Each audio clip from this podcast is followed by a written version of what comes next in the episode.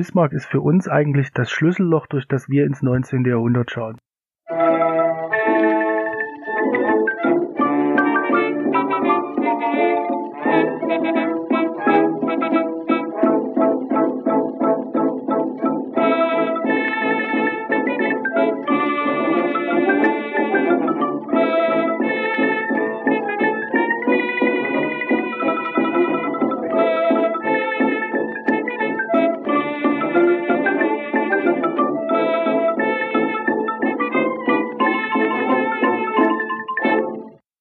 Diese Episode von Geschichte Europas ist eine Auftragsproduktion für die Otto von Bismarck Stiftung. Mein Gesprächspartner Dr. Ulf Morgenstern ist dort wissenschaftlicher Mitarbeiter und bespricht mit mir anlässlich Bismarcks 125. Todestag die Erinnerung an ihn im Laufe der deutschen Geschichte. In den Shownotes findet ihr Links zur Otto von Bismarck Stiftung und eine Liste mit inhaltlich verknüpften Folgen. Über die anderen Links in den Shownotes könnt ihr mir zudem Feedback und Kommentare zukommen lassen. Mit einem monatlichen Beitrag auf Steady könnt ihr diesen Podcast unterstützen. Geschichte Europas ist Mitglied des Netzwerks Historytelling auf geschichtspodcasts.de sowie Teil von wissenschaftspodcasts.de und erscheint auf Spotify und als RSS-Feed für Podcast-Apps. Herr Dr. Morgenstern ist in diesem Gespräch aus dem Mai 2023 zum ersten Mal bei mir zu Gast und erklärt daher zunächst seinen Werdegang. Danach beginnen wir mit der inhaltlichen Besprechung. Ich danke der Otto von Bismarck Stiftung für diesen Auftrag und wünsche euch viele neue Erkenntnisse beim Anhören dieser Folge. Guten Tag, mein Name ist Ulf Morgenstern. Ich bin promovierter Historiker und arbeite in, dieser, äh, in diesem Berufsfeld als wissenschaftlicher Mitarbeiter bei der Otto von Bismarck Stiftung und äh, stecke sozusagen hauptberuflich im 19. Jahrhundert und in der Rezeptions- und Wirkungsgeschichte des 19. Jahrhunderts durch das 20. Jahrhundert bis in unsere Gegenwart rein. Ich habe äh, Geschichte und Anglistik studiert und danach eine Doktorarbeit geschrieben über ein bürgertumsgeschichtliches Thema. Ich habe eine Familienbiografie geschrieben über eine westfälische Gelehrtenfamilie, Schücking heißen die, und die kommen aus dem 16., 17. Äh, Jahrhundert schon, aber mein Hauptteil, für den ich die meisten Quellen hatte, das äh, ist das 19. Jahrhundert und so bin ich eben in die Kultur- und Politikgeschichte Geistesgeschichte des 19. Jahrhunderts ziemlich tief äh, reingekommen in meiner Promotionszeit. Und ich hatte das große Glück, dass ich also recht äh, nahtlos nach dem Abschluss dieser Assistentenjahre und ähm, dem, dem äh, Abschluss meiner Doktorarbeit eine äh, Stelle bekommen habe, eben als wissenschaftlicher Mitarbeiter. Was ist denn die Otto von Bismarck Stiftung genau? Was macht sie aus? Die Bismarck Stiftung ist eine von sieben Politiker-Gedenkstiftungen des Bundes. Das sind Einrichtungen, in denen die Bundesrepublik ähm, durch Errichtungsgesetze ähm, Häuser geschaffen hat, in denen an eine politische Figur, die ein staatliches sehr hohes Amt hatte, äh, erinnert wird in historisch-politischer Bildungsarbeit und historischer Forschung. Wir sind jedenfalls äh, direkt ähm, beim Bund angegliedert und zwar bei der Bundesbeauftragten für Kultur und Medien ressortieren wir. Wir sitzen eben als äh, Bismarck Stiftung dort, wo Bismarck äh, gelebt hat, seine letzten zweieinhalb äh, Lebensjahrzehnte und dort, wo er beerdigt ist und dort, wo äh, über mittlerweile ja schon äh, 120, 130 Jahre ähm, seine Verehrer äh, noch zu Lebzeiten und dann eben nach seinem Tod hingepilgert sind. Sie meinen ja damit den Ort Friedrichsruh. Was genau können Sie uns darüber erzählen? Friedrichsruh liegt in Schleswig-Holstein, etwa 25 Kilometer östlich von Hamburg, also im südlichen Schleswig-Holstein, in der Nähe der Elbe, aber schon provinziell ländlich sehr abgeschieden. Und äh, für diejenigen, die das nicht wissen, wie Bismarck da hingekommen ist, er ist ja gebürtig äh, ein preußischer, brandenburgischer Landjunker aus der Altmark, also ein ganzes Stück die Elbe äh, noch aufwärts äh, von uns aus gesehen, ähm, nach Norddeutschland äh, in das heutige Bundesland Schleswig-Holstein ist er äh, gekommen äh, in der Folge der Kriege der 1860er Jahre, an denen er als preußischer Ministerpräsident ja maßgeblich beteiligt gewesen ist, also der Krieg 1864 gegen Dänemark, 1866 gegen Österreich und 1870, 71 gegen Frankreich. Diese drei Kriege sind ja in der Rückschau immer so ein bisschen glättend als Reichseinigungskriege bezeichnet worden. Das haben natürlich die Zeitgenossen während der drei Kriege nicht gewusst, wohin die Entwicklung gehen wird. Am Ende stand jedenfalls äh, das äh, Deutsche Kaiserreich 1871 in Frankreich in Versailles gegründet und damit ein großer, großer Erfolg für die Nationalbewegung über die Form der Reichseinigung und dass man sich ganz anderes vorher vorgestellt hatte, Stichwort 1848, da könnte man jetzt noch eine ganz eigene äh, äh, Sendung machen. Ähm, jedenfalls äh, glaubten viele Deutsche sich 1871 am Ende dieser nationalpolitischen Forderungen, nämlich mit der Gründung dieses einheitlichen Nationalstaats.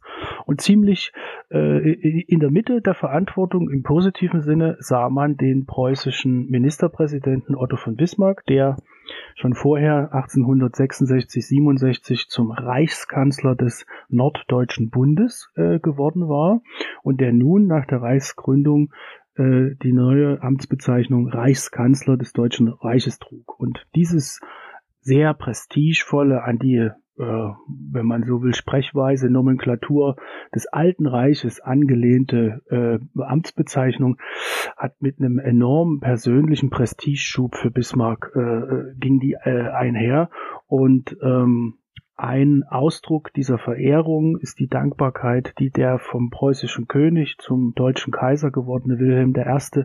Bismarck dadurch ausgedrückt hat, dass er ihm ein sehr großes Stück Land geschenkt hat.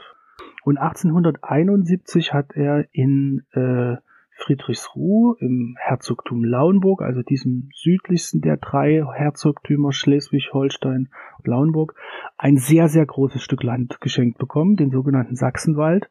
Das ist der größte Hochwald äh, in Deutschland nördlich der Elbe, also ein sehr großes Waldgebiet.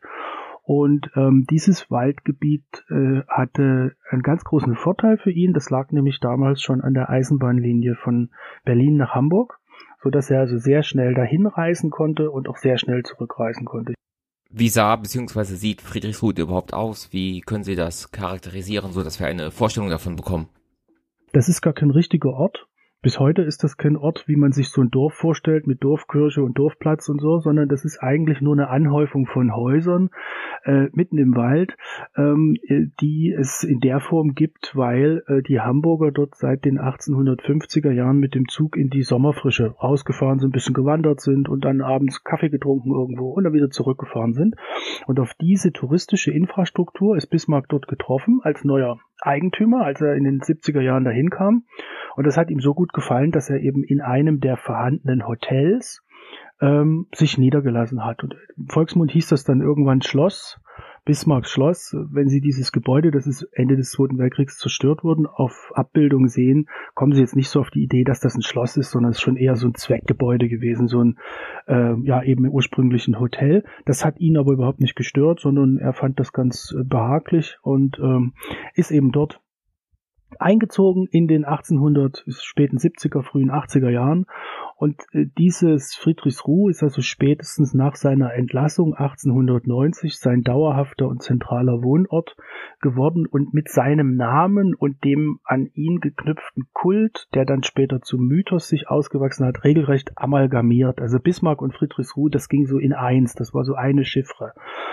Äh, und deswegen ist es eigentlich auch recht konsequent gewesen, dass er vor seinem Tod äh, bestimmt hat, dass er auch dort beerdigt werden möchte, nicht in Berlin. Das hat natürlich noch den anderen Grund gehabt, dass er dem Kaiser nicht so eine große Bühne für eine große Inszenierung bei einer Beerdigung bieten wollte, sondern andersrum Kaiser Wilhelm II. zu ihm kommen musste, zu seiner Beerdigung. Und äh, da ist also in Friedrichsruh ein Mausoleum gebaut worden für ihn und seine Frau. Äh, und das steht heute noch. Das ist weiterhin in Privatbesitz, ein, einer der zahlreichen Privatfriedhöfe, die es so ein bisschen abseits der Öffentlichkeit in Deutschland gibt. Wie würden Sie denn zusammengefasst Ihre Arbeit, Ihre Aufgabe in der Otto von Bismarck Stiftung kurz beschreiben? Ich bin eben als Historiker da angestellt, äh, habe äh, als Hauptaufgabe das Edieren von äh, Schriften äh, Bismarcks und Forschung über aktuelle Fragen, ähm, die es in der Wissenschaft äh, gibt, vor allen Dingen geknüpft natürlich an Bismarck und das 19. Jahrhundert. In letzter Zeit hat das sehr, sehr viel mit Kolonialgeschichte und Bismarcks Rolle dabei zu tun und ist eben deswegen sehr spannend und überhaupt nicht statisch, sondern es kommen immer neue äh, Dinge dazu. Und äh, ich kann schon von mir sagen, dass ich einer der sehr zufriedenen Historiker in Deutschland bin. Also, um das noch einmal klarzustellen, die Bismarck Stiftung ist kein Fanclub, sondern wie die anderen Gedenkstiftungen eine, man kann ja fast sagen, gesetzlich öffentlich-rechtliche Einrichtung, in der historisch kritisch geforscht und eben auch diskutiert wird, wie mit der Geschichte bestimmter Personen umgegangen wird. Genauso kann man das ausdrücken. Also Bismarck ist für uns eigentlich das Schlüsselloch, durch das wir ins 19. Jahrhundert schauen. Die Dauerausstellung, die wir bisher haben und auch die neue wird äh, so heißen, trägt den Titel Otto von Bismarck und seine Zeit. Wir wollen also mehr machen als nur ähm, reine Bismarck-Biografie vermitteln. Das ist natürlich äh, im Zentrum unserer Aufgabe, aber es ist mehr so ein Vermittlungskniff, um äh, das 19. Jahrhundert als solches zu vermitteln und die Langzeitfolgen, die eben zum Beispiel diese Gründung des deutschen Nationalstaates mit all den äh, äh, Eigenschaften, die er hatte, bis heute äh, noch bedeuten. Wir sind kein Bismarck-Fanclub, ähm, wir sind parteipolitisch unabhängig. Es gibt keine Partei äh, in der Nachfolge Bismarcks, so wie es eben bei ihm früher auch keine Partei gegeben hat, mit der er irgendwie besonders eng gewesen wäre. Ich sehe darin eher einen Vorteil, weil eben die Unabhängigkeit ähm, dazu führt, dass wir auch bei tagesaktuellen Fragen ähm, Stichwort habe ich vorhin genannt, äh, Kolonialgeschichte und die Folgen, die das für Deutschland heute hat, ähm, rein wissenschaftlich unabhängig argumentieren können. Wir müssen da uns also nicht irgendwie anlehnen an politische Maßgaben, im Gegenteil. Und mit der Kolonialpolitik haben Sie eben schon einen der zentralen Diskussionspunkte angesprochen, mit dem wir uns mit der heutigen Bismarck-Rezeption beschäftigen müssen.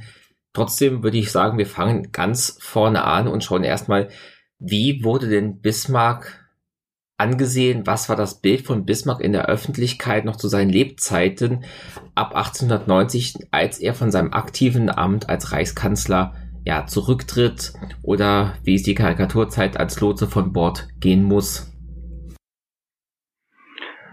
Da sind die äh, Zeitgenossen sehr gespalten gewesen. Also die Mehrheit der Deutschen war froh, als er im äh, März 1890 diese Außenbordtreppe hinabsteigen musste, wie es der Punch so schön gezeichnet hat, weil man den alten satt hatte. Äh, es gab natürlich einen harten Fankreis da jeweils, aber irgendwie haben die Leute nach einer Regierungszeit, die länger als 10, 15 Jahre ist, irgendwie auch äh, na, so eine gewisse äh, Sehnsucht nach etwas Neuem. Das kann man ganz sicher für die Bismarck-Zeit sagen, der ja seit 1862 preußischer Ministerpräsident gewesen war. Das sind 28 Jahre, das sind fast drei Jahrzehnte, äh, die er Spitzenämter und dann das große Spitzenamt des Reichskanzlers äh, seit 1871 ausgefüllt hatte. Also viele Leute verbanden mit dem neuen Kaiser Wilhelm II., der 1888 ähm, nach der ganz kurzen Regentschaft seines Vaters äh, in Deutschland die Macht übernommen hatte, die verbanden mit ihm so eine Zeit des Aufbruchs. Man wollte was Neues. Das Reich, das Bismarck und der Großvater dieses Kaisers gegründet hatten, das stand sicher und fest da, galt als konsolidiert, aber wo waren Zukunftsvisionen mit diesem Kanzler verbunden? Also das Beispiel Kolonien kann ich da jetzt noch mal kurz nennen. 1884, 85 hat Bismarck nach langem Zögern dem Erwerb von überseeischen Schutzgebieten, so hieß das ein bisschen euphemistisch äh, damals und glättend, denn eigentlich waren es natürlich Kolonien, äh, zugestimmt, aber man hat eben in der Öffentlichkeit gemerkt, also dieses Eintreten in diese imperialistische Weltpolitik, die ja total modern war, äh, das fiel ihm schwer, das war überhaupt nicht sein Horizont. Und dann hat man eben bei diesem und bei vielen anderen Politikfeldern gemerkt, äh, dass diese große Erfahrungssumme, die er hatte, das eine war das hohe Lebensalter und eine gewisse Starrsinnigkeit, äh, das andere. Und äh, um es noch einmal kurz zu sagen, also die Mehrheit der Deutschen war froh, dass er weg war und man hoffte auf was Neues. Man hat allerdings, und das ist jetzt der Knackpunkt, recht schnell gemerkt, dass diese neuen Kanzler, die auf ihn folgten, überhaupt die Regierungen, äh, die, die Staatssekretäre, so hießen die früher, es waren noch keine Minister auf Reichsebene, dass die eben irgendwie nicht diese Qualität hatten, äh, die man aus der Bismarck-Zeit gewöhnt war. Also die Hoffnung auf etwas Neues unter Wilhelm II. ist relativ schnell eine Ernüchterung im Alltag und bei manchen vielleicht sogar schon eine Enttäuschung gewichen. Und das hat zu einer, äh, wenn Sie so wollen, gegenläufigen Bewegung geführt, nämlich der Bismarck lebte ja noch äh, als alter Mann. Für die Zeitgenossen damals muss man vielleicht dazu sagen uralt, denn die Lebenserwartung war ja deutlich geringer als heute. Der äh, war schon, äh, hatte schon die 70 hinter sich gelassen. Ähm, und äh, wie Profipolitiker das ja gelegentlich heute auch noch als Eigenschaft haben, äh, war sich selbst gegenüber recht kritiklos, auch in der Rückschau, und empfing nun in Friedrichsruhe alle möglichen äh, Abordnungen, die ihn da besuchen und als Fabeltier in ihrer Zeit bestaunen wollten, und feilte da sehr effektiv an seinem Mythos. Und die Leute, die damals eben ihn besucht hatten, äh, mit Geschenken überhäuft hatten. Äh, die fuhren zurück in ihre Herkunftsregion in Deutschland, erzählten darüber, die Zeitungen schrieben darüber. Und so hat sich relativ schnell äh, so eine Bismarck-Verehrung hochgeschaukelt. Er wurde verklärt zum Alten im Sachsenwald und zum ja zu dem zu dem Weltweisen. Er ist von vielen vielen verehrt worden, einfach ja, er war ein, so, so, so, ein Phänomen, wie es das vorher eigentlich noch gar nicht gegeben hatte, ähm, in dem man sich so spiegeln konnte. Ist denn diese Verehrung, diese beginnende Mythos Bismarck ihm einfach passiert oder hat er da vielleicht auch ein bisschen selber mit dran gewirkt und nachgeholfen? Er hat natürlich als Profipolitiker alles gemacht, um den Leuten genau das zu sagen, was sie hören wollten. Also den rheinischen Jungfrauen, die als Abordnung kamen, hat er eben gesagt, wie wichtig sie für die Zukunft Deutschlands sind. Und das Gleiche galt für Militärs und für Wirtschaftsverbände, für die deutschen Studenten, äh, für Deutsch-Amerikaner, die äh, auf Europabesuch waren und so weiter. Also er ist ein Profi in der Inszenierung gewesen und er hat sich also schon äh, aus dem Fankreis, den es um ihn rum gab, als er noch Kanzler war, äh, eine große Gruppe von Leuten gebildet, ganz heterogen, äh, über Deutschland und letztlich auch die Welt verteilt, die an einem Bismarck-Kult gestrickt haben. Und dieser Bismarck-Kult hatte je länger, je mehr äh, mythische Züge. Das heißt also, es entfernte sich immer mehr von der eigentlichen Realität, also von dem konkreten Regierungshandeln Bismarcks, an das man sich ja noch gut erinnern konnte. Und diese Chiffren, die wir noch kennen, also der Reichsschmied, der Reichsgründer, ähm, die kamen dann so langsam in die Welt. Wie gestaltet sich denn der Lebensabend Bismarck, beziehungsweise wie gestaltet er seinen Lebensabend? Bismarck hat bis 1894 glücklich mit seiner Frau in äh, Friedrichsruhe gelebt und eben an diesem Mythos gestrickt. Dann ist sie gestorben und er ist zunehmend älter und kränklicher geworden und hat aber, das können wir ganz gut nachvollziehen in Quellen, ähm, bis zu seinem Tod noch die Kraft behalten, um eben an diesem Mythos zu stricken. Also alle möglichen Abordnungen von Leuten empfangen. Höhepunkte sind immer so gewesen rund um seinen Geburtstag am 1. April, aber dann auch über das ganze Sommerhalbjahr verteilt äh, sind Leute gekommen, einfache Leute, aber auch Spitzenpolitiker, ähm, Wirtschaftsvertreter etc. pp, äh, die wir in den Bismarckschen Gästebüchern zum Beispiel finden können, aber die wir natürlich vor allen Dingen dort finden, wo sie nach ihren Besuchen in der Presse oder in sonstigen Publikationen darüber berichtet haben. Und da sieht man also, äh, dass das wirklich so ein Triple-A-Promi gewesen ist, der äh, äh, Tag und Nacht daran gestrickt hat, sozusagen, äh, auch mit körperlichen Gebrechen schon, ähm, immer dieses positive Bild von sich in der Öffentlichkeit ver vermitteln zu können. Also heutige Influencer können sich da eine Scheibe abschneiden oder sie haben es unbewusst schon getan, weil sie wissen, wie diese Mechanismen funktionieren. Man muss also immer in der Presse irgendwie stattfinden. Ähm, das hat er in seinem letzten Lebensjahr sehr clever gemacht und ähm, die äh, Schwierigkeit für Wilhelm II., der ihn ja entlassen hatte, bestand nun darin, irgendwie damit umgehen zu müssen, dass er zwar jetzt in Berlin nach seinem äh, Sinne eine Regierung einsetzen kann und das ja auch getan hat, dass aber irgendwie in Friedrichsruhe dieses Störfeuer noch vorhanden ist, so ein Alter, ähm, äh, der so viele Verdienste hat, dass man ihn eigentlich jetzt auch kaum irgendwie mundtot machen kann, der aber die ganze Zeit nur rummäkelt an dem, was jetzt an aktueller Politik gemacht wird. Und ähm, ich glaube, man tritt Wilhelm II. nicht zu nahe, wenn man sagt, dass der aufgeatmet hat, als der Bismarck dann im Sommer 1898 hochbetagt äh, gestorben ist und damit dieses äh, ja äh, dieses Fossil aus einer aus einer ganz anderen Zeit aufgehört hat, äh, dieser neuen äh, Politik. Äh, Wilhelm II. war ja 1859 geboren, der war also noch recht jung in seinen 40ern, äh, ständig von der Seitenlinie irgendwie äh, Ratschläge zu geben. Und wie entwickelt sich das nun 1898 weiter, nachdem er dann stirbt? Äh, spätestens nach seinem Tod haben sich diese Bilder verselbstständigt. Also wenn Sie an die vielen Denkmäler denken, über 500 sollen das gewesen sein, die äh, in seinen späten Lebensjahren und vielleicht so im ersten Jahrzehnt nach seinem Tod aufgestellt worden sind, da wird er ja immer mythisch verklärt dargestellt. Also entweder in Uniform und mit einem Schwert. Äh, zu denken ist etwa an diese große Rolandsfigur in, in Hamburg, diese, diese Riesenstatue. Ähm, oder er wird bewusst zivil äh, gezeigt, also im, im, normalen Mantel und mit Schlapphut. Und auch das ist ja eine Message nach dem Motto, das ist ja der, überhaupt nicht der Militarist. Äh, der Bismarck, an den wir erinnern, der ist ja so friedlich und zurückhaltend, ein Bürger, quasi einer von uns. Ja? Das ist er natürlich nie gewesen. Er war ein sehr standesbewusster Adliger. Ähm, also da hat sich aus einer Vielzahl von Stimmen ein ganz vielgestaltiges Bild über Bismarck entwickelt.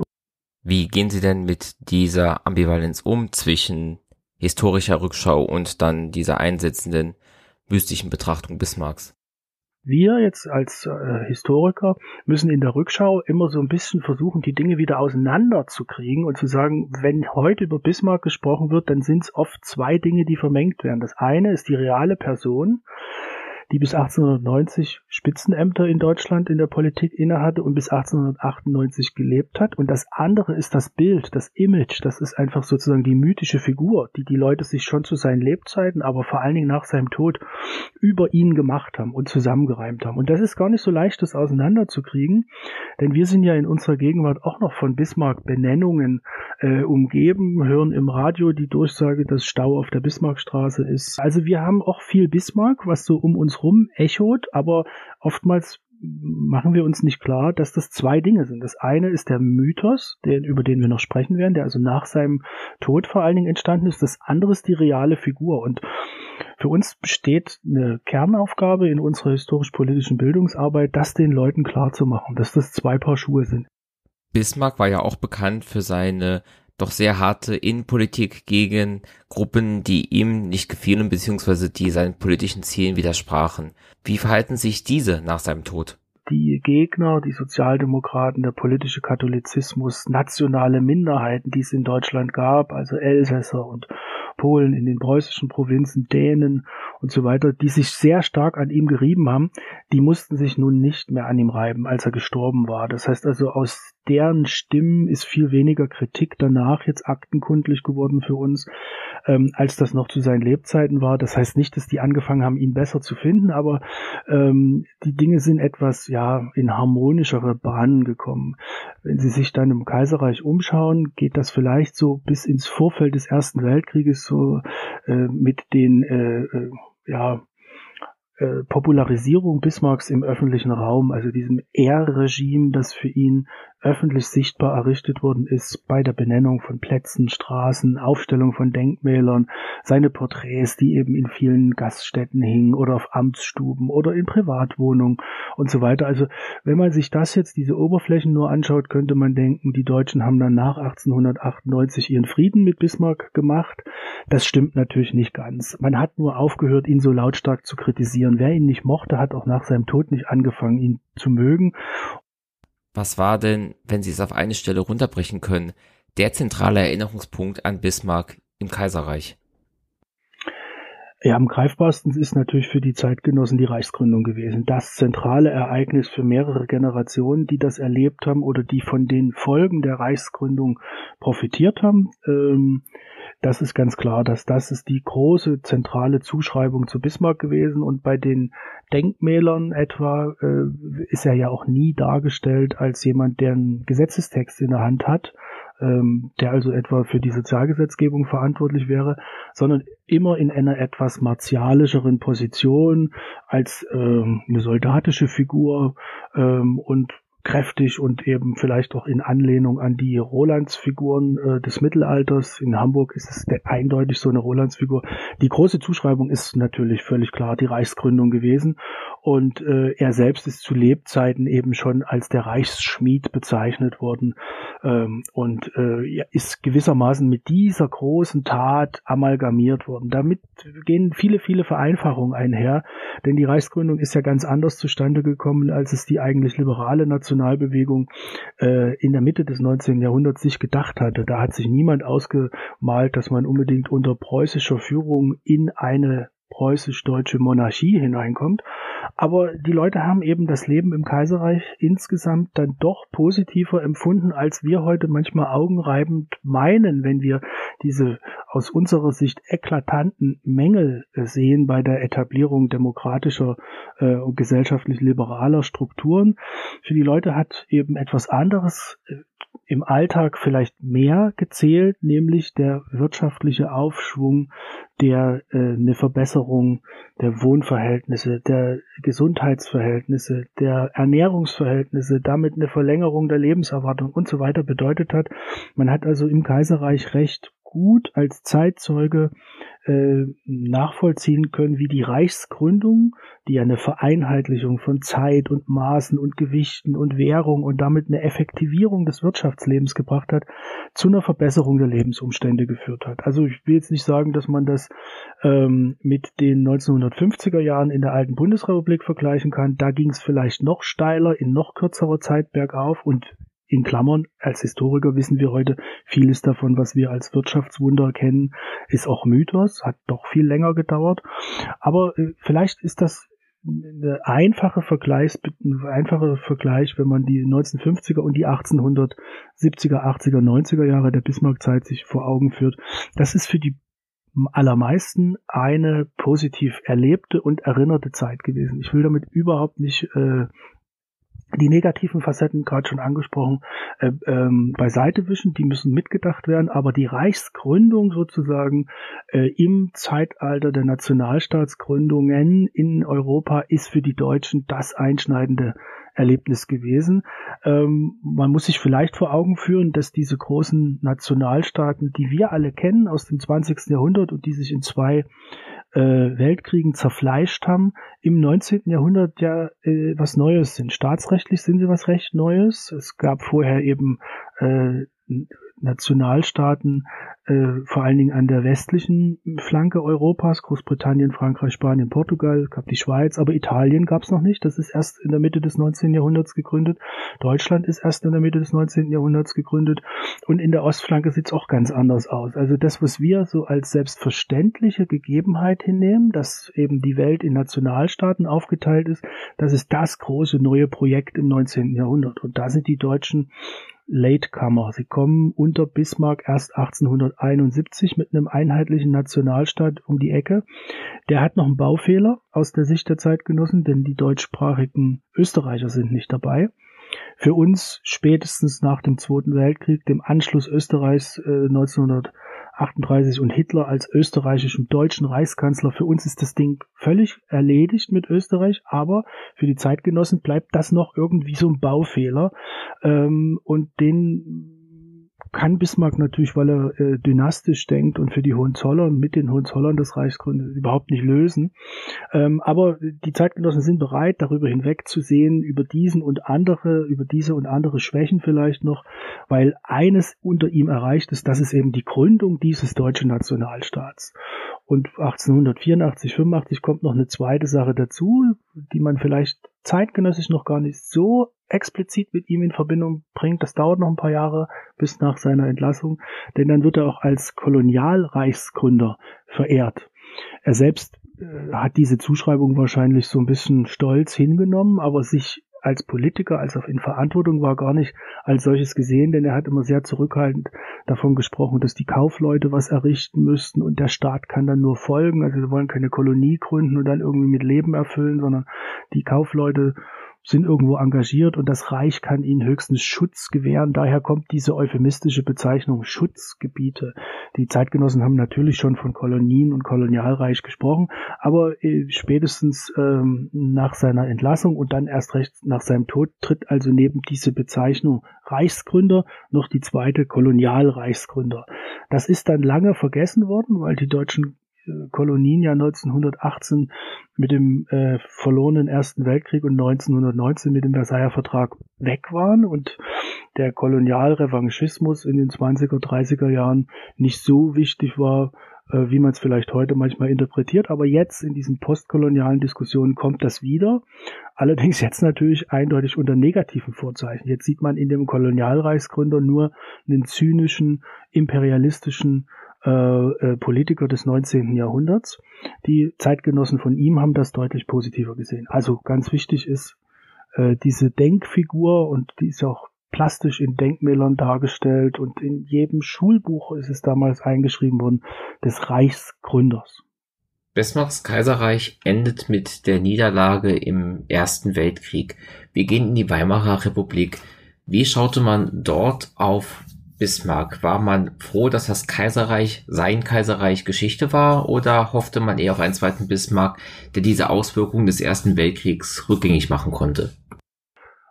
Für die äh, Deutschen, für die allermeisten Deutschen bedeutete die Niederlage im Ersten Weltkrieg äh, und die Umwandlung der Staatsform von der Monarchie in eine Republik eine äh, ganz, ganz große Unsicherheit. Die war sowohl mit Hoffnung als auch mit Ängsten verbunden, äh, denn dass es im Kaiserreich große Demokratiedefizite gegeben hat, das hat jeder sehen können. Die einen haben nur eben besser damit gelebt, weil sie es ganz gut fanden. Die anderen haben beklagt, dass das Kaiserreich so reformunfähig geblieben war.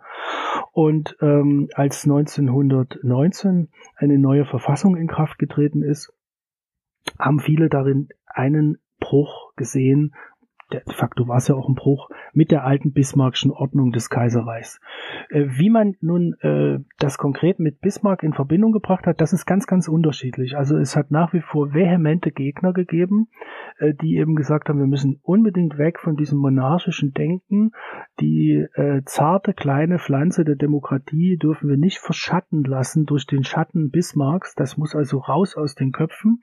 Andere wiederum haben recht schnell mit den politischen Unwägbarkeiten, die in der Weimarer Republik mit Händen zu greifen gewesen sind, äh, eben in Verbindung gebracht, dass das nur durch so ein Bismarck Revival äh, zu überwinden sei. Also die DNVP, die Deutschnationale Volkspartei, das ist die offen monarchistische Partei der Weimarer Republik, die hat mehrere Wahlkämpfe mit dem Konterfei Bismarcks auf Wahlplakaten bestritten und dem Slogan, äh, ihr wollt das Deutschland Bismarcks, Fragezeichen, dann wählt DNVP. Das ist natürlich auch alles nur ähm, politische PR gewesen, denn äh, es hätte sich in Deutschland wahrscheinlich keine Mehrheit gefunden, die nochmal in so einen monarchischen Staat mit einer Hohenzollern-Dynastie an der Spitze zurückgefunden hätte. Die aktuellen äh, Diskussionen um die Hohenzollern zeigen ja, ähm, dass das eine Rand, ein Randphänomen äh, gewesen ist. Also Bismarck äh, ist von seinen äh, Befürwortern, Verehrern nach wie vor verehrt worden, aber die fanden sich eben in einer neuen Zeit wieder. Und diese Zeit war eindeutig republikanisch geprägt und ist je länger, je mehr äh, abgerückt von äh, ja, einer eins zu eins Verehrung der Politik Bismarck, so will ich es mal nennen. Denn man muss sich ja vor Augen führen, dass äh, die Reichsgründung damals 50 Jahre zurücklag. Und wenn wir heute 50 Jahre zurückdenken, dann ist uns schon auch klar, dass das eine ganz andere Zeit gewesen ist und dass wir nicht einfach Maßstäbe, ähm, die ein halbes Jahrhundert zurückliegen, in unsere Gegenwart holen können und damit irgendwelche politischen Lösungen verbinden können. Wie sieht es denn zu diesem Zeitpunkt mit Bismarcks öffentlichem Bild auch, auch wieder mit Bezug auf Straßennamen, Statuen oder ähnliches? Äh, Bismarck ist äh, in der Weimarer Republik nach wie vor omnipräsent. Niemand wäre auf die Idee gekommen, äh, ein Straßenschild äh, abzuschrauben oder ein Denkmal zu verhüllen. Man hat schon immer noch mit Stolz oder die Mehrheit der Deutschen hat mit Stolz auf diese historische Figur zurückgeblickt. Aber sie ist, wie soll ich sagen, so ein bisschen unsichtbarer geworden im öffentlichen Raum, ein bisschen profaniert, ein bisschen banaler ist der Umgang mit ihr. Also sie ist dann eine von vielen Figuren des nationalen Ehrgedächtnisses, neben den ganzen Monarchen, die überall auf Sockeln standen. Aber die Denkmalslandschaft ist ja vielfältig gewesen, sowohl die materielle als auch die geistige. Man hat eben an Beethoven und an Goethe sich erinnert und an äh, andere berühmte große Köpfe, natürlich alles alte weise Männer. Äh, und Bismarck ist einer davon. Unter den Politikern sicherlich der führende, unbestritten der führende, aber er rückte eben immer mehr in die Zeit zurück und ist von in, in seine Zeit zurück, ins 19. Jahrhundert zurück und ist von den Zeitgenossen der Weimarer Republik immer mehr historisiert worden, ohne dass die Leute sich das jetzt konkret klar gemacht hätten oder vielleicht so konkret ausgesprochen hätten. Das haben am meisten vielleicht noch Historiker und Politik, äh, äh ja, wir würden heute sagen Politikwissenschaftler, Staatstheoretiker gemacht, die über unterschiedliche Verfassungsgrade und Zustände äh, nachgedacht haben. In der allgemeinen Bevölkerung wird man wenig solche expliziten Überlegungen angestellt haben. Da gab es den Bismarck als Namensgeber von Gymnasien und Apotheken und sonst was. Äh, Im Alltagsleben, mit dem hat man einfach gelebt, aber man lebte eben in einer komplett anderen Zeit und man hat ihn sich kaum zurückholen können. Das ist vielleicht anders gewesen, wenn man am Stammtisch äh, beim dritten Bier äh, über äh, Missstände der gegenwärtigen Politik geklagt hat. Da gab es natürlich diese Redewendung, wir wollen unseren alten Kaiser Wilhelm wieder haben und am besten eben auch den Bismarck. Äh, aber de facto ist den Leuten natürlich klar gewesen, ähm, dass die Bismarckschen Rezepte, Politik zu betreiben, ins 19. Jahrhundert gehörten und man lebte eben im 20. Jahrhundert. Finden wir denn in dieser Verehrung Bismarcks als dem großen Mann schon ja Vorboten auf das, was wir später im Nationalsozialismus unter Hitler sehen, also diese diese Vergötterung einer politischen Person? Was äh, in einer neuen Form vielleicht eine Anleihe bei dieser Bismarck-Verehrung gewesen ist, das ist dieser Führerkult, der Zwischenkriegszeit der 1920er und 30er Jahre, den es äh, in Europa gegeben hat ähm, und die Sehnsucht sozusagen nach dieser einen großen Identitäts- und sinnstiftenden Figur, die wieder die politischen Geschäfte übernehmen sollte. Wir kennen ja die absolute Pervertierung dieses Gedankens dann ab 1933 in der Figur Hitlers, aber das gibt es in anderen europäischen Ländern auch. Es sind meistens so rechtskonservative, autoritäre Diktaturen, die werden in den 20er, 30er Jahren etwa in Spanien errichtet ähm, oder in äh, Portugal, in Italien natürlich, da ist äh, Mussolini das Vorbild für ein solches Denken. Und da kann man schon sagen, dass dann kleiner Anteil so cäsaristischer ähm, Alleinherrscherfantasien drin ist, die die Deutschen in der zweiten Hälfte des 19. Jahrhunderts in der Figur Bismarck gehabt hatten. Und jetzt in den 20er Jahren in dieser Unsicherheit dieses pluralistischen, demokratischen Zeitalters, da gibt es viele, die sich so nach einer Vereinfachung sehnen und nach der Bündelung von Macht in einer Person. Da gibt es schon Anleihen äh, an der Figur Bismarck und solche solche Denkmuster und Wünsche bedient zum Beispiel die DNVP, wenn sie sagt, wir wollen wieder so eine Führerfigur haben und am besten wieder so jemanden wie Bismarck. Eine neue Einigkeit, wenn auch diktatorisch erzwungen, erschafft ja dann das NS-Regime in Deutschland. Wie bezieht man sich dort auf Bismarck? Es ist ganz ambivalent äh, und ich kann äh, sehr dankbar sagen, dass ein äh, Potsdamer Kollege äh, von mir, Christoph Nübel, vor einigen Jahren sich mal die Reden Hitlers genau angeschaut hat und dabei äh, festgestellt hat, dass Hitler äh, vor 1933 genau an diese geistigen Strömungen angeknüpft hat, die ich gerade beschrieben habe, nämlich äh, er hat sich der Bismarck PR bedient, also den Bismarck-Bildern, die in den Köpfen waren, äh, sozusagen versucht, sich anzuschließen und den Bismarck relativ häufig erwähnt hat, als diese nationale Identitätsfigur, äh, äh die ein Vorbild sein könnte und so weiter und so fort. Und das hört nach 1933 ziemlich abrupt auf. Da kommt der Bismarck zwar noch vor, wir kennen alle diese Propaganda-Postkarten mit Friedrich dem Großen, Bismarck und Hitler, die so drei Köpfe in einer Reihe äh, sind und wo den Leuten eben weiß gemacht werden sollte, dass jetzt der neue Letzte in dieser Reihe an diese großen historischen Vorbilder anknüpfen wird.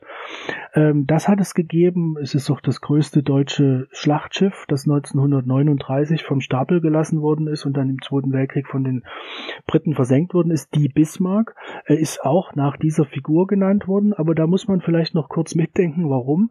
Äh, während die Nationalsozialisten beim Thema Personenkult überhaupt nicht zurückhaltend waren. Also Hitlerstraßen und Hermann Göring Schulen gab's äh, schon seit Mitte der 30er Jahre fast flächendeckend, hat man sich bei sowas wie diesem Schlachtschiff natürlich zurückgehalten, denn ein Schiff konnte ja versenkt werden. Und genau das ist der Bismarck passiert. Also da hat man vielleicht den Bismarck auch nur rausgeholt, weil das eh ungefährlich war. Äh, ungefährlicher, als ihn nach einem Nationalsozialisten zu benennen. Also die äh, Nationalsozialisten haben sehr stark ihre historischen Wurzeln in der Nationalbewegung des 19. Jahrhunderts propagandamäßig betont und da kommt der Bismarck natürlich vor. Aber äh, sie sind äh, nicht so richtig warm geworden mit ihm und das konnten sie auch nicht, weil dem Bismarck natürlich eins völlig fehlte und das ist diese völkische äh, Ideologie und dieser Rassenwahn. Äh, für Bismarck sind äh, die nationalen Minderheiten, die er unterdrückt hat, ja keine rassischen Gegner gewesen, sondern bei den Polen vielleicht noch mit einem konfessionellen antikatholischen Touch, äh, vor allen Dingen kulturell konnotierte ja, Gegner, Feinde etc. pp. Bei den Nationalsozialisten gibt es natürlich unversöhnliche rassistische Motive ähm, und die äh, sind letztlich unvereinbar mit dem naja, es fällt mir fast schwer, das zu sagen, aber mit dem äh, politisch doch deutlich moderateren äh, 19. Jahrhundert und der monarchischen Ordnung Bismarcks, bei aller Kritik, die wir daran natürlich haben können und auch müssen. Wie kann man denn nun dieses Verhältnis zwischen Nationalsozialismus und Bismarck kurz zusammenfassen? Also die Nationalsozialisten haben ihn äh, in Versatzstücken verwertet äh, aber irgendwie äh, ist er und sein Zeitalter äh, fremd geblieben. Äh, nicht ohne Grund ist ja der äh, geläufige und in der Propaganda immer wiederholte Name des Staates zwar nach außen hin immer noch Deutsches Reich, und das ist das Deutsche Reich, das Bismarck gegründet hat, aber man nennt sich in Abgrenzung zum Kaiserreich bewusst Drittes Reich. Das Kaiserreich ist ja das zweite Deutsche Reich gewesen nach dem alten ähm, Heiligen Römischen Reich Deutscher Nation, das in der Napoleonzeit untergegangen war. Und die Nazis nehmen also die Finger raus und zählen durch und sagen, sie selbst sind jetzt das Dritte und das Dritte soll dann das Letzte sein. Also da schon alleine in dieser äh, Zählung steckt eine Abgrenzung gegenüber dem Zweiten drin. Sie halten sich natürlich für äh, das Beste, was politisch je passiert ist. Ähm, und äh, bei dem Bismarck sehen sie natürlich, dass der in seinen, seinen monarchischen Gedanken da wirklich ein Kind seiner Zeit ist, das nicht in dieses hochindustrielle, biologistische, sozialdarwinistische äh, 20. Jahrhundert der Nationalsozialisten äh, hineinpasst. Nach dem verlorenen Zweiten Weltkrieg kommt es zur deutsch-deutschen Teilung und ich sehe jetzt da zwei Möglichkeiten. Einerseits eine Bismarck-Renaissance, weil Bismarck steht für Einheit und eben diese Einheit möchte man oder wenn Sie sagen, der war ja schon in Weimar und im NS, alter Tobak und 19. Jahrhundert, da sind wir jetzt ja zeitlich noch weiter weg. Wie schaut man, wir schauen Sie Staaten nacheinander an, erstmal eine Kalten Kriegs-BRD auf Bismarck? Ja, wir wissen, dass es die Stunde Null nicht gegeben hat. Die Leute blieben die gleiche, die Köpfe blieben die gleichen, die Gedanken blieben die gleichen. Und äh, nach 1945 gab es also das zweite Mal innerhalb von zwei Generationen äh, eine Niederlage äh, zu verarbeiten und vielleicht sogar das Ende des deutschen Nationalstaates zu verarbeiten der ja zerschlagen worden ist äh, durch die alliierte Besetzung und die Errichtung von Besatzungszonen, aus denen dann erst 1949 zwei deutsche Staaten wieder hervorgegangen sind. Und äh, in dieser Zeit hat man sich schon in den ersten vielleicht zehn Jahren nach Kriegsende sehr, sehr zurückgehalten bei allem, was an die Nationalgeschichte positiv erinnern sollte, denn man hatte ja gerade die totale Pervertierung des Nationalen in dem Hypernationalismus der Nationalsozialisten erlebt äh, und man haderte mit Bismarck. Also sehr wirkmächtig geworden ist die äh, dreibändige Bismarck-Biografie des Schweizer Historikers Erich Eick 1946 erschienen und die Lesart darin, äh, die erstmals äh, die Kritik an Bismarck salonfähig gemacht hat. Die galt jetzt nicht mehr als pure linke Mäkelei oder sozialistische Mäkelei, sondern man hat jetzt wirklich gesehen, oha, Bismarcks Verhinderung einer vollständigen Parlamentarisierung und damit einer Massendemokratisierung hat vielleicht dazu geführt, dass wir in dieses äh, Verbrechertum abgerutscht sind. Also man hat vor allen Dingen, das geht ja dann bei bundesdeutschen Intellektuellen bis in die 80er Jahre, immer die Frage, wie konnte das geschehen, gestellt und eine Ursache dafür eben in dem autoritären äh, monarchischen Nationalstaat Bismarcks gesehen, ohne dass man das so ganz konkret ähm, benennen konnte. Das ändert sich ein wenig in den 1950er und 60er Jahren, als es ein neues äh, Selbstbewusstsein der Bundesdeutschen gibt mit ihrer kleinen Provinzhauptstadt in Bonn, aber diesem großen, großen wirtschaftlichen Erfolg und der Bedeutung, die diesem wirtschaftlich so wichtigen Land äh, im Rahmen der Westmächte zugemessen wird, also äh, unter dem Dach äh, der NATO und der Montanunion der späteren Europäischen Gemeinschaft äh, werden die Bundesdeutschen wieder sehr selbstbewusst, nicht zu Unrecht. Und äh, da gehört eben auch ein äh, neu angeknüpfter Vergangenheitsbezug äh, dazu. Und ein Anlass, wo man das jetzt in Bezug auf Bismarck ganz gut greifen kann, ist Bismarcks 150. Geburtstag im Jahr 1965. Äh, da äh, kann man also sehen, wie Politiker, die damals im Amt sind, äh, sich irgendwie zu Bismarck ja verhalten müssen. Vorher hat es nicht die Notwendigkeit gegeben, ständig irgendwie mm, von sich zu geben, was man von Bismarckscher Politik hält. Da finde ich jetzt besonders interessant, wie sich denn die westdeutsche Regierung, also Adenauer von der CDU, dazu verhalten hat in diesem Kontext. Adenauer hat den Außenpolitiker Bismarck, der eben diese längste Friedensperiode für Deutschland durch sein Bündnissystem ermöglicht hat, gelobt, den Innenpolitiker verdammt. Das kann man gut nachvollziehen, da Adenauer 1876 geboren, ja den Kulturkampf gegen den politischen Katholizismus als Kind noch erlebt hatte. Ähm, etwas abgewogener ist Theodor Heuss gewesen, der Bundespräsident, der erste, der, äh, da habe ich ein Zitat von 1947, Bismarck bei aller Kritik äh, äh, nach dem Zweiten Weltkrieg in seinem Nachdenken reflektieren, immer noch für die größte politische Erscheinung der zweiten Hälfte des 19. Jahrhunderts, Zitat äh, Heuss, gehalten hat. Aber das sind so vereinzelte Stimmen von Spitzenpolitikern, man kann die ganze Publizistik durchschauen, die Geschichtswissenschaft, und dann stellt man eben fest, dass es eine gewisse Normalisierung gibt, also wo man überhaupt nicht mehr anknüpfen kann, das ist die Heldenverehrung, der politische Heros ist durch die Überhöhung Hitlers endgültig diskreditiert. Das bedeutet aber nicht, dass man jetzt sofort ins Gegenteil kippt und anfängt, die Denkmäler abzuräumen. Die bleiben einfach stehen. Die äh, werden auch schlecht gepflegt, die werden irgendwo teilweise umgesetzt, in die Ecke gestellt oder werden ein, man, man lässt sie einwachsen und so weiter. Ähm, aber dort, wo man ein Bismarck nicht vorbeikommt, ich habe es gerade gesagt, das ist sein 100 50. Äh, Geburtstag 1965 und da gibt's eben Äußerungen zum Beispiel von Karl Carstens, dem damaligen Staatssekretär im Auswärtigen Amt und späteren Bundespräsidenten, äh, der so ein bisschen eine verdruckste Rede im Auswärtigen Amt äh, hält. Er hält die gar nicht, denn er wird krank, wahrscheinlich aus Angst, die Rede zu halten, aber wir kennen die in ihrer Druckform. Und da ist eben nur von der Ämterkontinuität die Rede. Also Bismarck als Gründer des Auswärtigen Amtes, sozusagen als der Vorgänger der deutschen Außenminister, der wird als diplomatisches Genie bezeichnet, aber bei allen anderen Dingen ist er etwas zurückhaltender. Diese Zurückhaltung hat äh, erstaunlicherweise nicht der damalige Berliner Westberliner Bürgermeister Willy Brandt, der eben die Bismarckische Außenpolitik explizit lobt. Als Sozialdemokrat muss er sich natürlich von der Innenpolitik ein bisschen absetzen.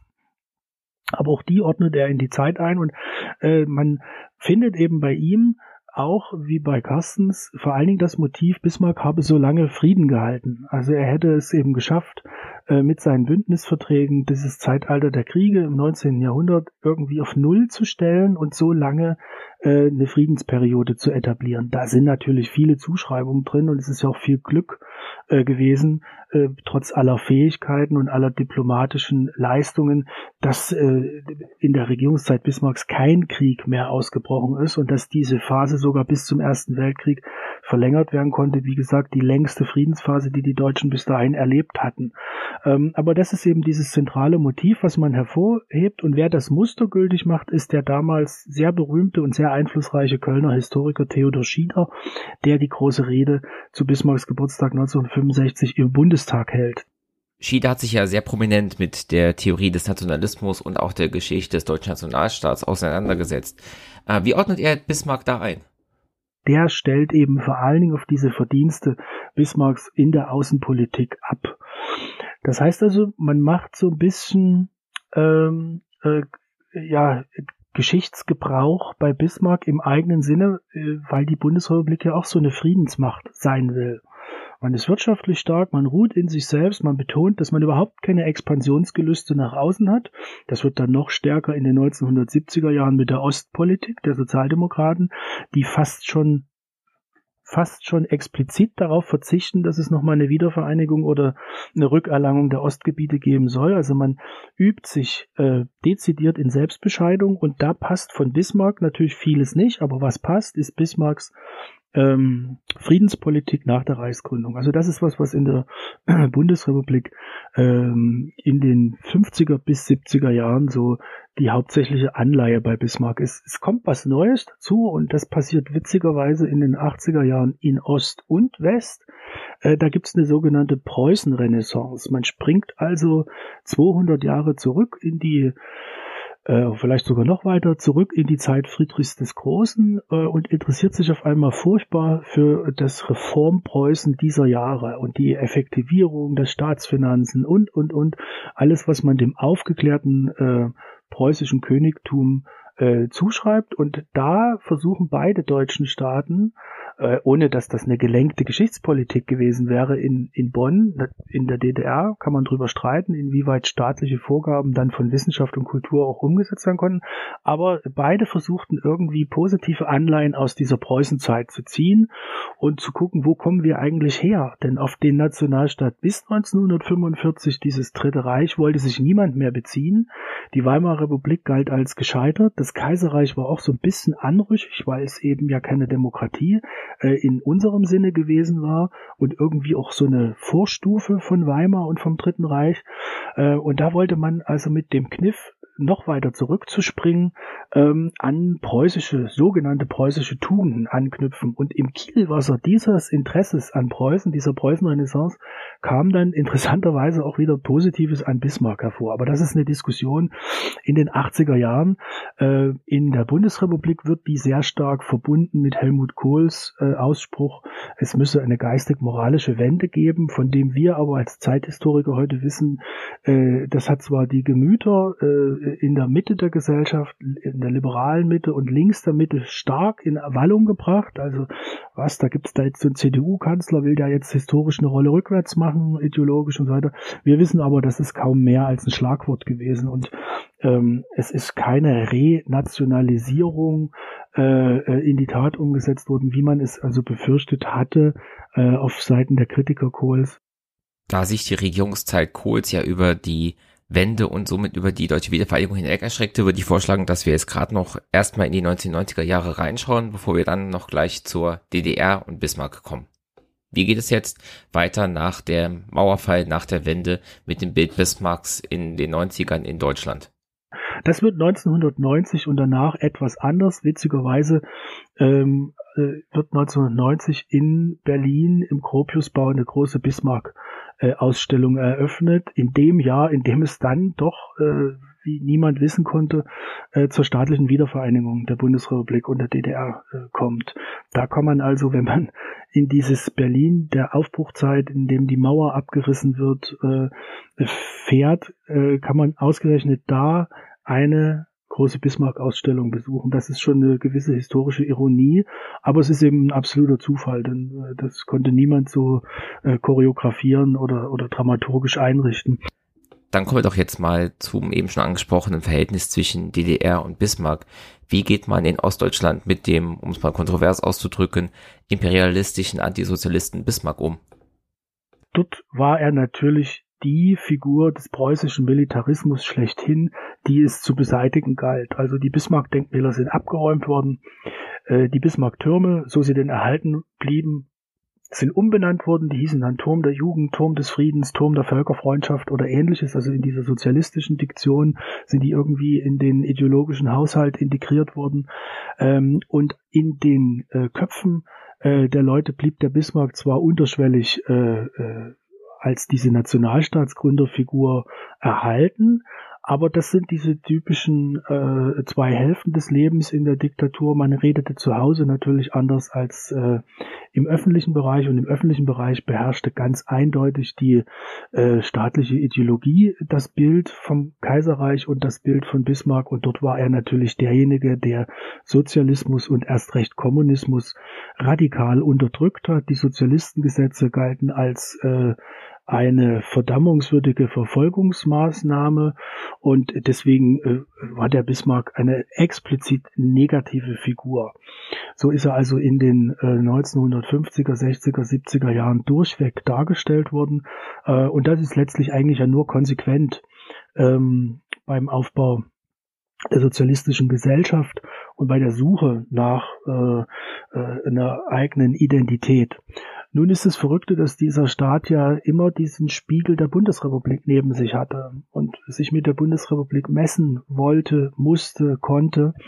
Und das galt natürlich in wirtschaftlicher Hinsicht, da kennen wir das Ergebnis, wir wissen genau, das hat nicht funktioniert, aber das galt auch in ideologischer Hinsicht, auch da kennen wir das Ergebnis, aber wenn wir auf den Weg hin nochmal zurückschauen, ist es ganz interessant, ähm, wie in den 1980er Jahren, ausgehenden 70er Jahren mit dieser Preußenrenaissance auch in der DDR Bismarck wieder Einzug gehalten hat, dem man eben dann äh, innenpolitisch war man total überkreuzt, daran änderte sich nichts, aber außenpolitisch äh, auch diese Friedensfacette äh, als etwas Positives abgewinnen konnte. Und es ist ähm, für mich als Historiker wissenschaftsgeschichtlich, aber natürlich ist das auch Ausdruck von Politik und Mentalitätsgeschichte hochinteressant, dass ziemlich zeitgleich in den 80er Jahren die bis heute äh, bedeutendsten Bismarck-Biografien dieser Epoche geschrieben worden sind, nämlich Lothar Gall in Frankfurt für die Bundesrepublik, eine sehr, sehr abgewogene äh, Biografie über Bismarck mit der Unterzeile Der weiße Revolutionär, womit er also suggeriert, dass Bismarck die Revolution von oben gemacht hat, was ja auch stimmt, um eben äh, der Gefahr der Revolution von unten aus dem Weg zu gehen.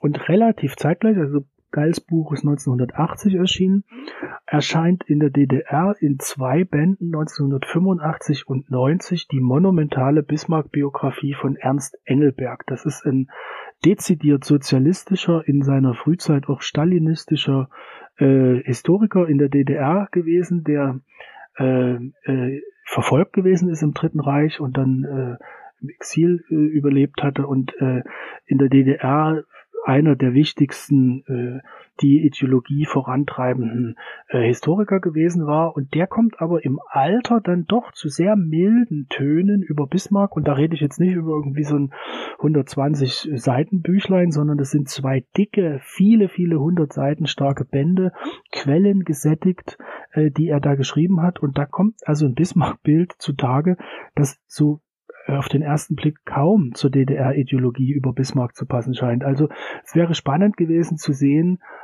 nur unter diesem Gesichtspunkt, bitte nicht falsch verstehen, wie sich das dann äh, nach 1989 weiterentwickelt hätte, wenn die DDR nicht in sich zusammengebrochen wäre und diese ganze sozialistische äh, Gedankenwelt mit ihr implodiert wäre.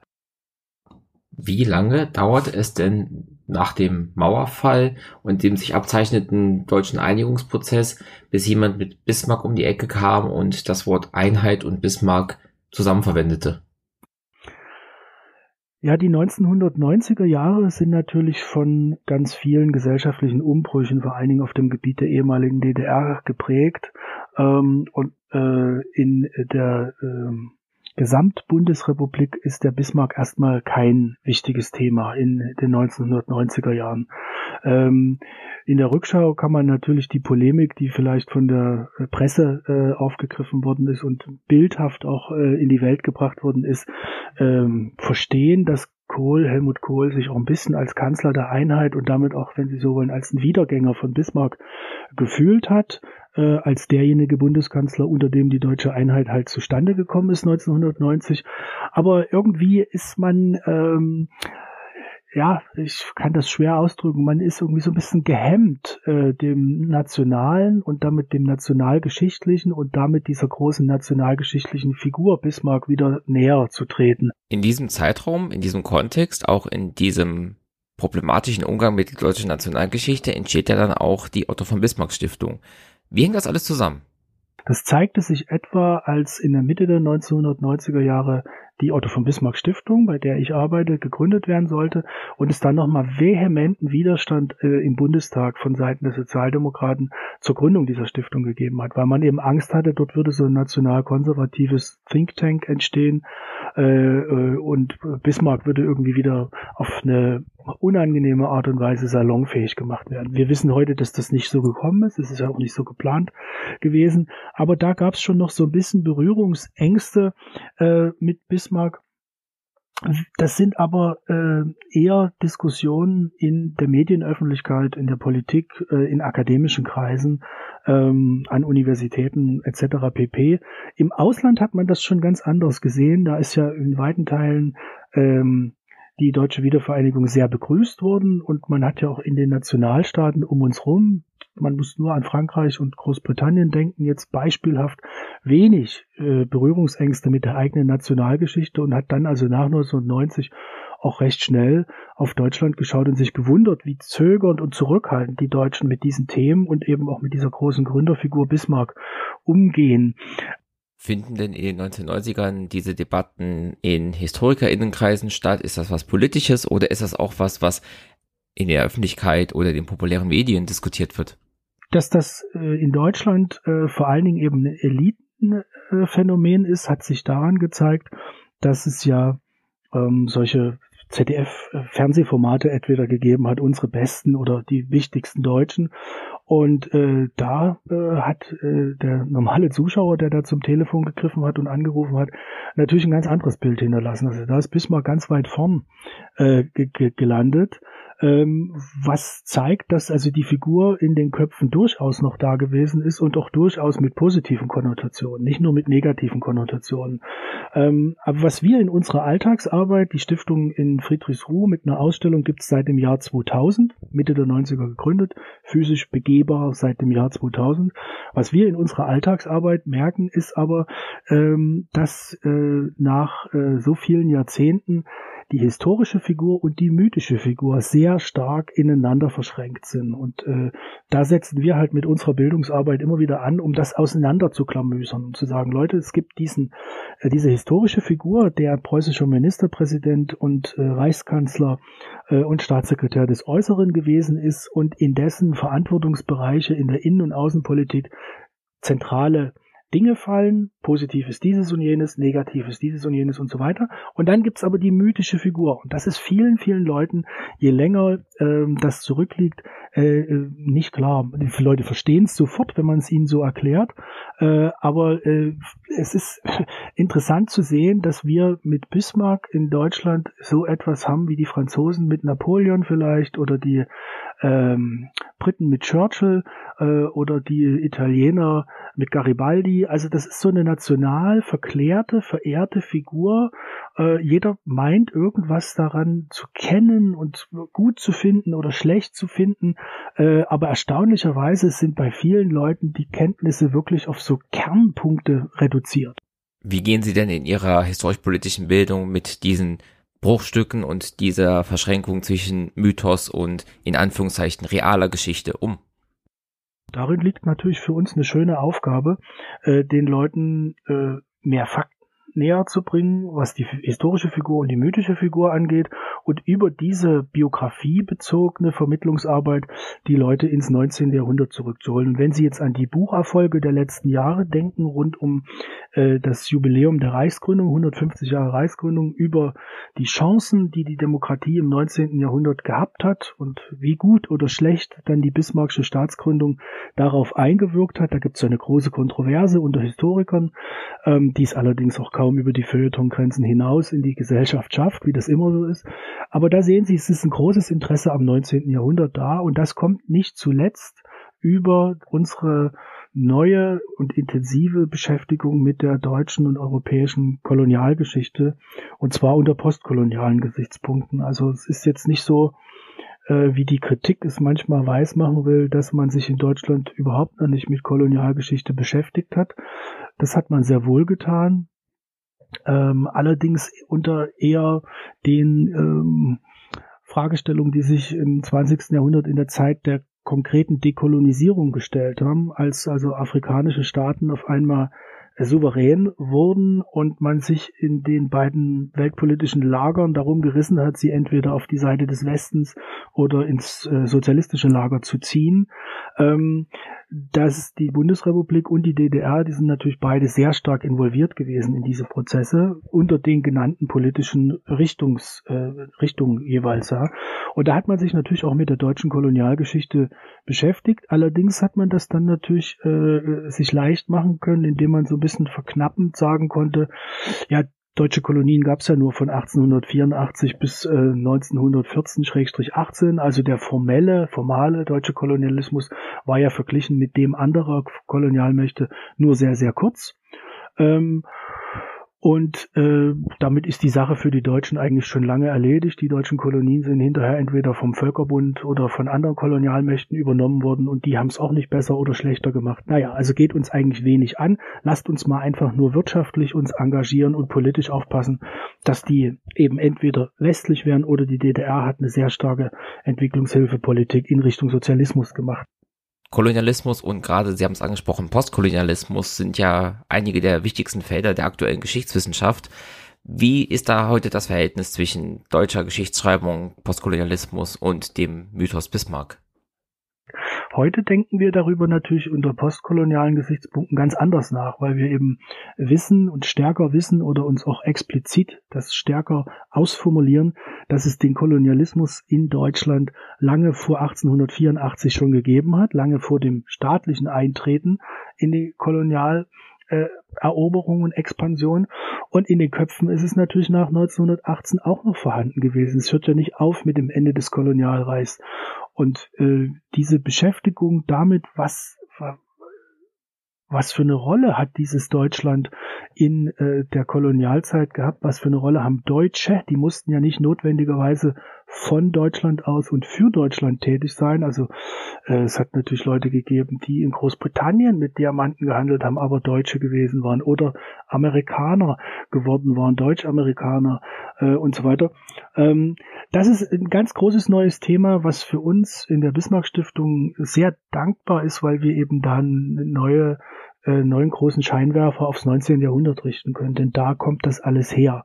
Und ähm, da können wir über den Bismarck und über seine Epoche viel erklären und an diesen gegenwärtigen Diskussionen äh, teilnehmen, mit Fakten ergänzen, mit Erklärungen ergänzen. Damit sind wir hier wieder bei dem, was Sie vorhin gesagt haben, Bismarck als Schlüsselloch ins 19. Jahrhundert. Jetzt ist die Debatte um Kolonialismus und Postkolonialismus auch aus vielen nachvollziehbaren Gründen eine sehr emotionale, auch sehr schwierige, weil es sehr viel um Unterdrückung und Leid und Rassismus und ähnliches geht. Wie sind da Ihre Erfahrungen in der Arbeit mit diesen Themen? Es ist schwierig, weil vieles davon sehr polemisch ausgetragen wird und notwendigerweise in äh, den Diskussionskulturen bei Twitter sehr verknappt äh, dargestellt wird. Wir versuchen bei den Veranstaltungsformaten, an denen wir teilnehmen, Podiumsdiskussionen äh, etc. pp. oder eigene Veranstaltungen, zum Beispiel einer großen Tagung äh, zum äh, zur Afrika-Konferenz, die Bismarck 1884 nach Berlin eingeladen hatte, äh, die wir jetzt historisch mit einem äh, Tagungsformat und vor allen Dingen auch mit einem Tagungsband äh, in den gegenwärtigen Stand der Forschung zurückholen wollen.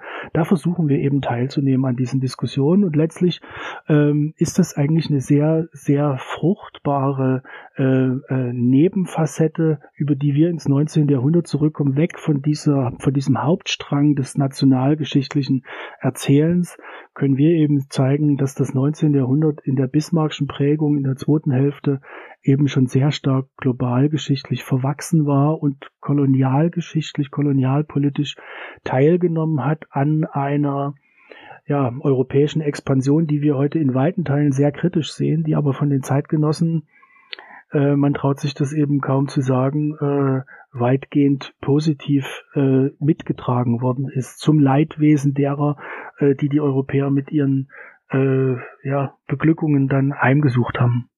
Exemplarisch steht ja dafür das Bismarck-Denkmal in Hamburg und die Diskussion über seine Sanierung, ob das stattfinden soll, ob das Denkmal anders kontextualisiert werden soll, ob es in seinem aktuellen Zustand verbleiben soll oder vielleicht sogar entfernt abgerissen werden soll. Was können Sie uns dazu sagen? Ja, daran knüpft sich natürlich wie in so einem Brennpunkt konzentriert diese große Diskussion, wie möchte die deutsche Gesellschaft sich in der Gegenwart präsentieren, wie weltoffen sind wir, äh, wie kritisch sind wir mit unserer Vergangenheit, wie integrativ sind wir in Bezug auf Menschen, die hier leben, aber keine deutschen Vorfahren haben und keine, die bis ins 19. Jahrhundert Deutsche gewesen sind. Das Bismarck-Denkmal steht eben in Hamburg mitten in der Stadt ähm, äh, mit Blick die Elbe abwärts über St. Pauli, über die Landungsbrücken hinweg. Seit 1906 es ist das höchste Bismarck-Denkmal, das es gibt. Mit Sockel ist diese Statue dann äh, an der Stirn Bismarcks äh, 36 Meter hoch. Ähm, den Zeitgenossen äh, die das aufgestellt haben, äh, erschien das als die völlig angemessene Darstellungsform, diesen Riesen-Bismarck sich selbst hinzustellen. Äh, viele haben damals schon ein bisschen die äh, Kopf geschüttelt und gesagt, muss das in dieser Form und muss das so martialisch sein? Der Bismarck ist als Rolandsfigur mit expressionistischen Zügen dargestellt, auf ein Schwert gestürzt, mit einem gestützt, mit einem äh, Mantel, der ihm umhängt und er schaut halt die Elbe hinab und damit auf die Nordsee und damit Richtung imperialistische Konkurrenz im globalen Zeitalter, also vor allen Dingen die Flottenkonkurrenz äh, gegenüber England, ein bisschen analog zu der Figur, die die Leute damals im Kopf hatten, die Wacht am Rhein, also die Figur, die vor einem möglichen französischen Revanchekrieg beschützt. Ähm, so stand er da von 1906 bis vielleicht 2014, 15 recht äh, vergessen. Ähm, er hat witzigerweise äh, den Zweiten Weltkrieg fast unbeschadet überstanden, obwohl um ihn rum die halbe Stadt äh, vernichtet worden ist und obwohl die Nationalsozialisten in den Gewölben des Denkmals Sockels Unmengen Beton eingebracht haben, um das als Bunker im Bombenkrieg nutzen zu können. Und durch diese, durch diese ähm, statische Veränderung ist die Denkmalsfigur ein bisschen in Schieflage gekommen und es gab dann äh, schon seit einigen Jahrzehnten äh, die Notwendigkeit, das zu sanieren. Man hat es immer wieder geschoben. Niemand wollte so richtig an dieses Thema Bismarck ran. Und äh, ich finde das immer äh, ironisch, wenn man da äh, bemerkt, dass die Stadt Hamburg ähm, der Stadtstaat Hamburg äh, von 1919 an bis in die Gegenwart SPD regiert ist und die SPD ja gewisse Probleme mit Bismarck hatte. Die Ausnahme sind zwölf Jahre Nationalsozialismus und die Regierungszeit des CDU-Bürgermeisters Ole von Beust, aber insgesamt kann man schon sagen, das sind fast 100 Jahre SPD. Und was hat die SPD ganz pragmatisch gemacht? Ich finde das eigentlich wirklich schön, ähm, dass man das so plastisch sich vorstellen kann. Die hat den Bismarck einfach einwachsen lassen. Die Bäume sind immer höher, immer höher gewachsen. Irgendwann konnte man ihn von der Elbe nicht mehr sehen, sondern man musste wirklich am Heiliggeistfeld stehen und wissen, wo er ist, um Bismarck in seinem Park dort ähm, sehen zu können. Das konnte nun nicht mehr länger so weitergehen, weil er fast umgestürzt ist und da diese Figur seit 1960 unter Denkmalschutz steht, ist also die Notwendigkeit gewesen, dass der Eigentümer, und das ist der Stadtstaat Hamburg, sich darum kümmert, dass dieses Denkmal erhalten wird. Und äh, da ist Geld vom Bund und von der Stadt zur Verfügung gestellt worden und man hat einfach angefangen, das zu sanieren. Bauzaun drumherum, äh, Sand gestrahlt und äh, paar Zeitungsmeldungen hat gedacht, das geht schon so. Wie kam es denn dann zu dieser kontroversen Debatte? Da ist allerdings ähm, recht schnell klar geworden, dass gerade aus postkolonial kritischen Kreisen das überhaupt nicht so einfach hingenommen werden äh, wurde, ähm, sondern dass man äh, sich gefragt hat, wie kann es sein, dass diese Figur, die so stark als Chiffre für die deutsche Kolonialgeschichte steht, als Gründer des Kolonialreichs, dass der einfach jetzt äh, Sand gestrahlt wird und hinterher so sauber und schön äh, dasteht wie 1906, Zeitalter des absoluten Hochimperialismus, Flottenrüstung, Wilhelm II. mit seinen hochfliegenden Plänen ähm, einer Marinekonkurrenz gegen Großbritannien. Äh, wollen wir wirklich in Hamburg in der Stadt äh, diese Figur jetzt wieder so stehen haben? Ich kann ganz kurz sagen, die Mehrheit der Hamburger will das offenbar, äh, aber es gibt eine sehr lautstarke und ich finde durchaus berechtigte Minderheit, die sagt, nee, das wollen wir nicht. Wir wollen diese Figur nicht einfach hübsch machen und dann steht die da und da kommt nur eine kleine Erklärtafel unten ran, äh, wer er war und was man gut und schlecht an ihm findet, sondern die wollen einen größeren Erinnerungskontext um Bismarck drumherum bilden. Das äh, äh, äh Ende des Spektrums ist dabei äh, auf der Gegenseite damit erreicht, dass es Forderungen gibt, ihn abzureißen und dann liegend als als ja als Ruine eines Denkmals äh, für politische Aufklärungsarbeit dort zu nutzen. Das wird sich nicht durchsetzen äh, können, schon aus dem Grund, dass die Figur unter Denkmalschutz steht. Diese Debatte gibt es ja nun offensichtlich schon seit ein paar Jahren. Was ist der aktuelle Stand?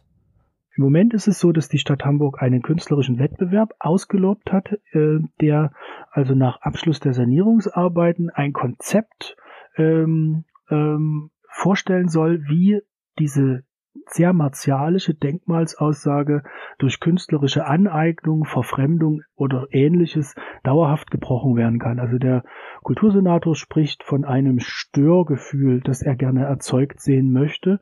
Äh, ich als Historiker kann äh, da nur sagen, das finde ich so lange gut, wie dabei eben nicht nur äh, einseitig sozusagen die Bildaussage gebrochen wird, von mir aus gern, aber wie äh, innerhalb dieser künstlerischen Aneignung bitteschön auch eine historisch-kritische Aufklärungsarbeit verbunden werden muss. In Hamburg ist die äh, Lage ganz günstig, weil das Museum für Hamburgische Geschichte ist relativ nah dran und dort könnte ich mir vorstellen, dass man äh, einen größeren, begehbaren stadtgeschichtlichen Erinnerungskontext um dieses Denkmal drumherum schafft. Denn das Denkmal steht zwar in seiner figürlichen Aussage für Bismarck.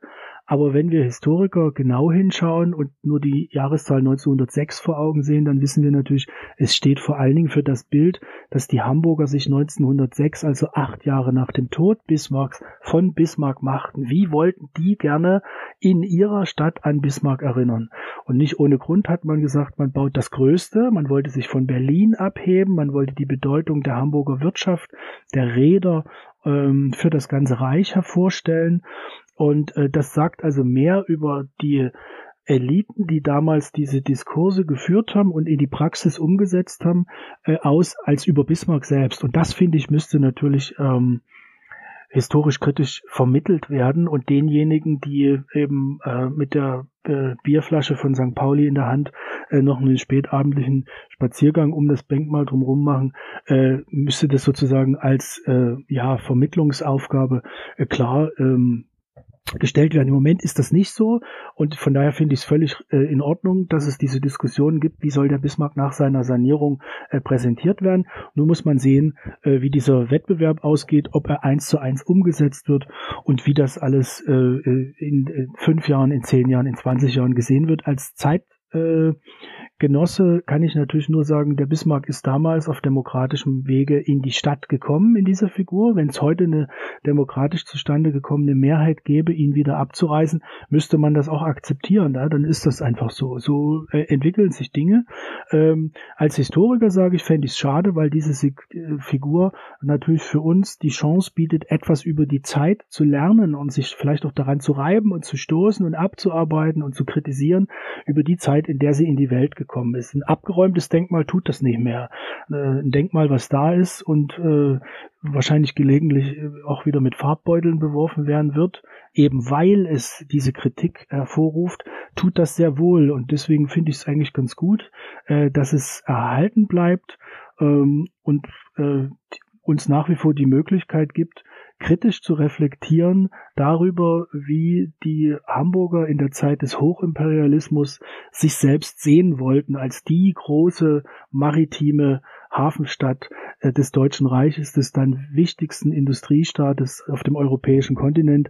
Also diese Figur äh, gibt Denkanstöße in viele Richtungen und jetzt muss man sehen, äh, wie die Hamburger Politik ähm, diese künstlerischen Vorschläge, um die sie gebeten hat, umsetzen wird und wie das dauerhaft zu einem neuen Umgang mit der Figur führen wird. Also ich finde es eine sehr anregende Diskussion.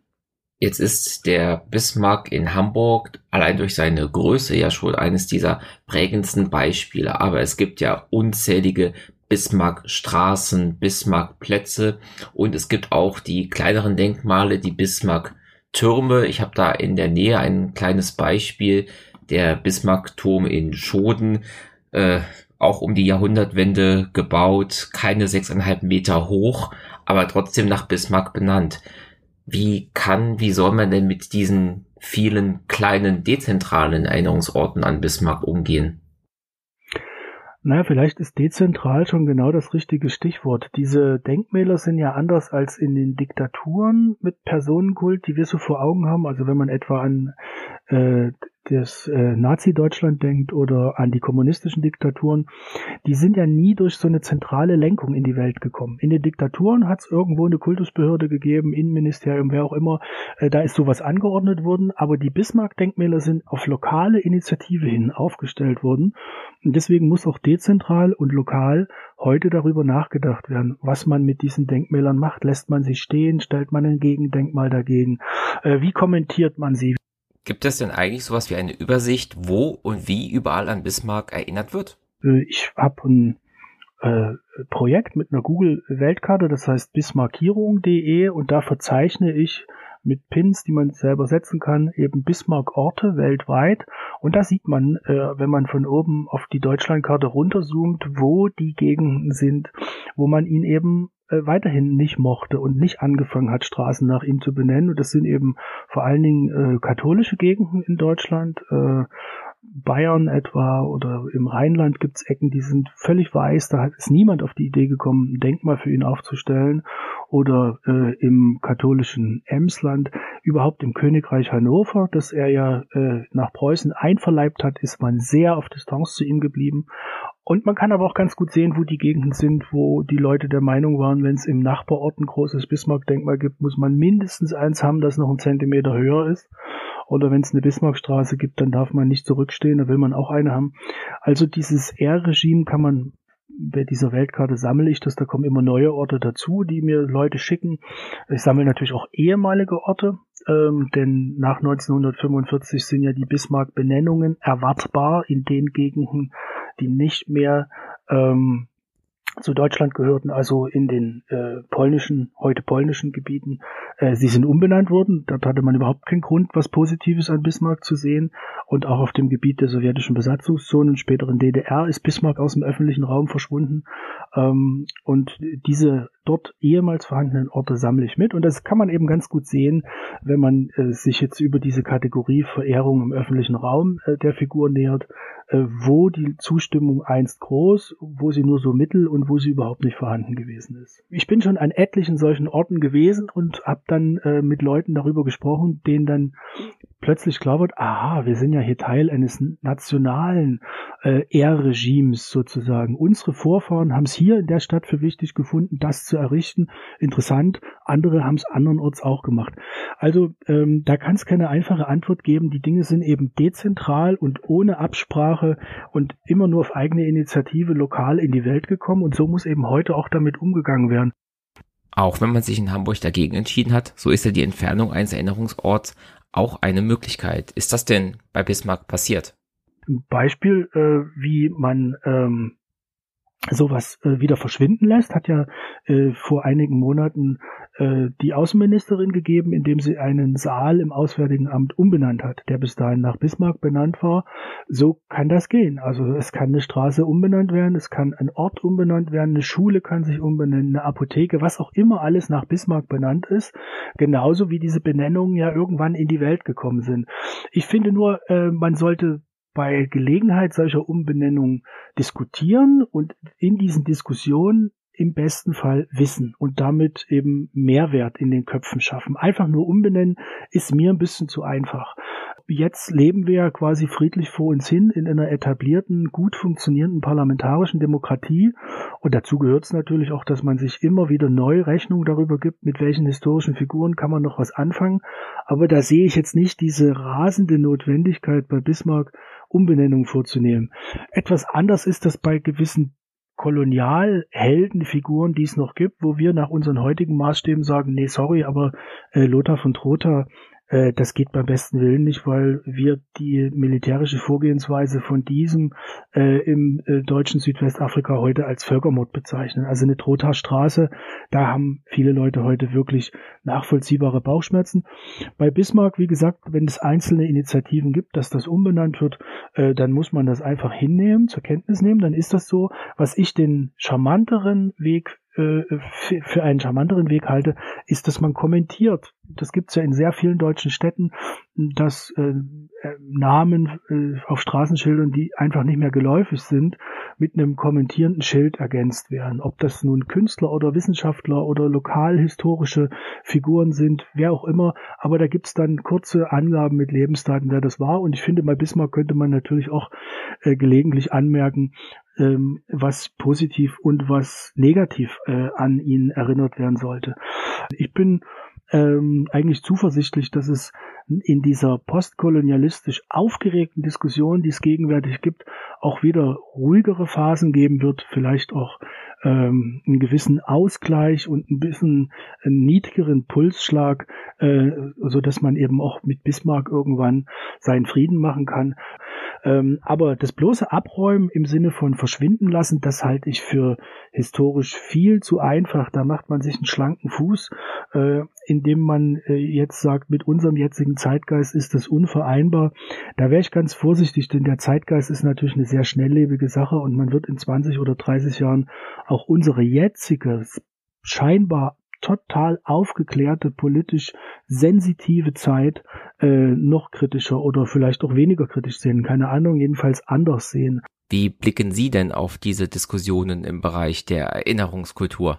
Ich begrüße die Debatten sehr, äh, ob es nun um Bismarck oder andere historische Figuren geht, weil die uns natürlich mit Geschichte in äh, Beschäftigung treten lassen. Und das ist dann mein, mein Kernjob. Ich mache es halt am Beispiel von Bismarck.